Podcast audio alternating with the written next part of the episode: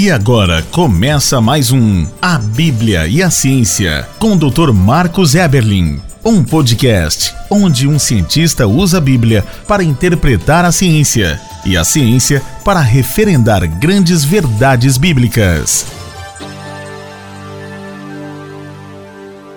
Olá, pessoal. Bem-vindos a mais um podcast A Bíblia e a Ciência. Este podcast que ousa declarar, em que um cientista ousa declarar que é a Bíblia que tem autoridade sobre a ciência e não o contrário. Um podcast que tem mostrado que a Bíblia é, de fato, um livro de ciência. Ela não contém aulas de química, física, biologia, mas ela contém grandes verdades científicas, contém conhecimento, e a ciência é a busca do homem por conhecimento.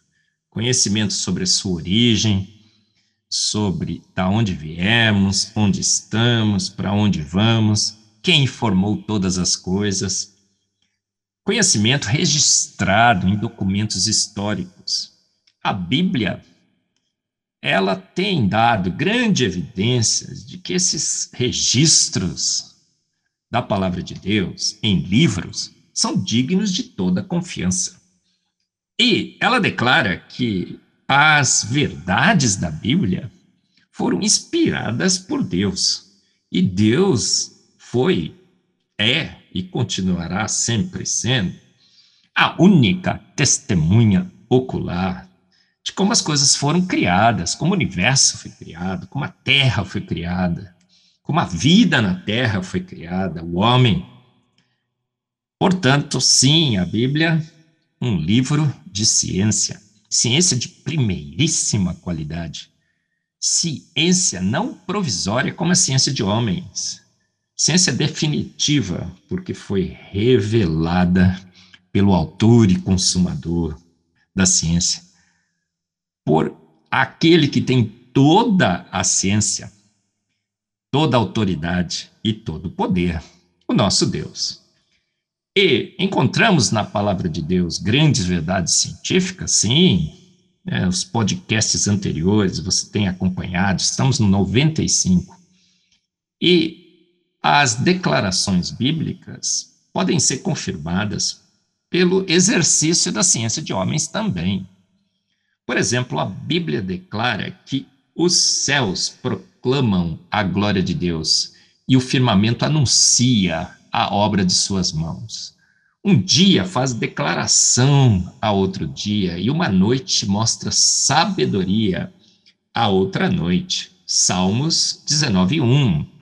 Olha, não temos vídeos, não temos fotos, não tem palavras, não há uma transmissão online, lives, programas televisivos, mas ouvimos a sua voz, ouvimos os ecos do passado. E nesse podcast 95, estamos seguindo uma série dos ecos do passado. Essa voz que fala claramente que foi um grande Deus que fez. E nesse podcast 95, os ecos do passado que queremos discutir com vocês é esta questão que não quer calar onde estão os remanescentes de supernovas. Mas aí você poderia perguntar, mas Marcos, o que seria essa coisa aí de supernova? Olha, no modelo naturalista, é, dizem que há 13,7 bilhões de anos atrás, o universo se forma do nada. O nada pega o nada para nada, por nada, e bum, cria o universo. E nessa grande explosão, nessa grande expansão que dá início ao universo, sem Deus, processos naturais, forma-se uma nuvem gasosa em expansão. E essa nuvem gasosa em expansão, formada por hidrogênio, gás hidrogênio e gás hélio, estaria se expandindo contra o nada. O modelo diz agora que essa nuvem, sabe-se lá como, contrai em si mesma você já viu gás se contrair em si mesmo? Eu nunca vi. Nunca observei isso em química. Mas esse gás em expansão se contrai em si mesmo, formando as estrelas, que são nuvens de gás sobre alta pressão e temperatura. Não faz sentido. Mas o modelo assume que isso, por algum processo misterioso, ocorreu. Dizem que foram flutuações de densidade, ficou mais denso aqui, menos denso ali. E essa maior densidade fez com que a gravidade colapsasse essa nuvem gasosa. Não faz sentido. Dizem que explosões de estrelas criaram ondas de pressão que contraíram esse gás. Ah, mas aí você precisa de estrelas para formar estrelas. Não faz sentido. Mas mesmo que fizesse, o que aconteceria com essas estrelas? Estrelas têm um tempo de vida. Elas consomem o seu combustível, como tudo nesse mundo, nesse universo. Tudo que gera energia, irradia energia, consome o seu conteúdo de combustível e exaure a sua energia. As estrelas assim também funcionam. Mas se a estrela é muito grande, quando ela explode, depois de um certo tempo de vida, o que sobra dessa explosão? Uma nuvem de gás ou poeira. Seriam as nebulosas. E aonde você tinha uma estrela, ponto geográfico no universo, da onde aquela estrela explodiu, gerando uma grande nebulosa de gás, formaria o quê?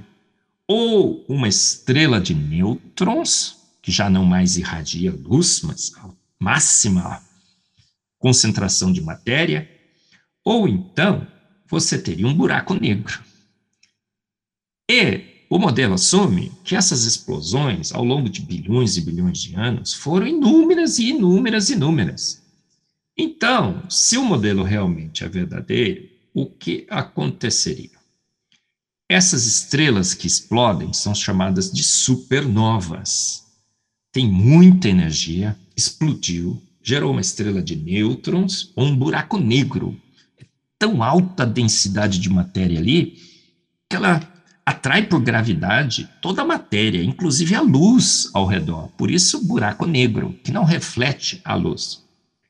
Se esse modelo realmente fosse verdadeiro, o que é que nós deveríamos observar no universo?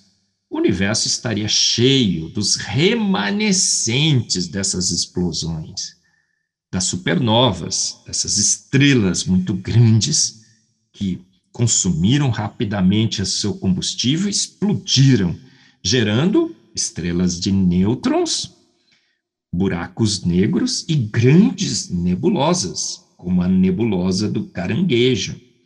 Essa nuvem deveria permanecer, portanto, visível, os cálculos indicam, por até um milhão de anos ou mais.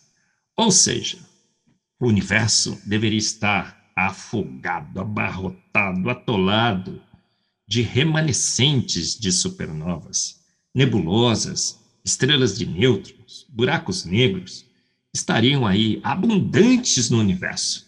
Mas, por exemplo, a nossa galáxia apresenta, aparentemente pelos dados, apenas 200 remanescentes dessas explosões de supernovas. Isso não faz sentido. É ao longo de bilhões e bilhões de anos, deveremos ter muitos e muitos e muitos remanescentes. Uma quantidade imensa deles. Mas temos muito, muito pouco. Fomos fazer alguns cálculos e esses remanescentes indicam um universo com aproximadamente 7 mil anos. A cronologia da Bíblia é o tempo que a palavra de Deus nos permite calcular para a existência do universo. Portanto, os ecos do passado, as evidências, os remanescentes que temos no universo, da explosão de estrelas, como as supernovas, indicam um universo extremamente jovem, muito, muito mais jovem do que o modelo naturalista exigiria para a idade do universo. Mais uma grande verdade científica da palavra de Deus. Os céus declaram a glória de Deus e o firmamento anuncia a obra de suas mãos. Os céus declaram que o universo é jovem, que bate exatamente com a verdade da palavra de Deus. Você ouviu mais um A Bíblia e a Ciência com o Dr. Marcos Eberlin, um podcast onde a Bíblia e a ciência bem interpretados concordam plenamente. Conheça mais acessando agora o Instagram do Dr. Marcos Eberlin, instagram.com/barra Marcos Eberlin e a Coval Press, www.covalpress.com. Se você deseja ouvir os demais episódios, acesse agora a nossa plataforma www.rede316.com.br e conheça mais.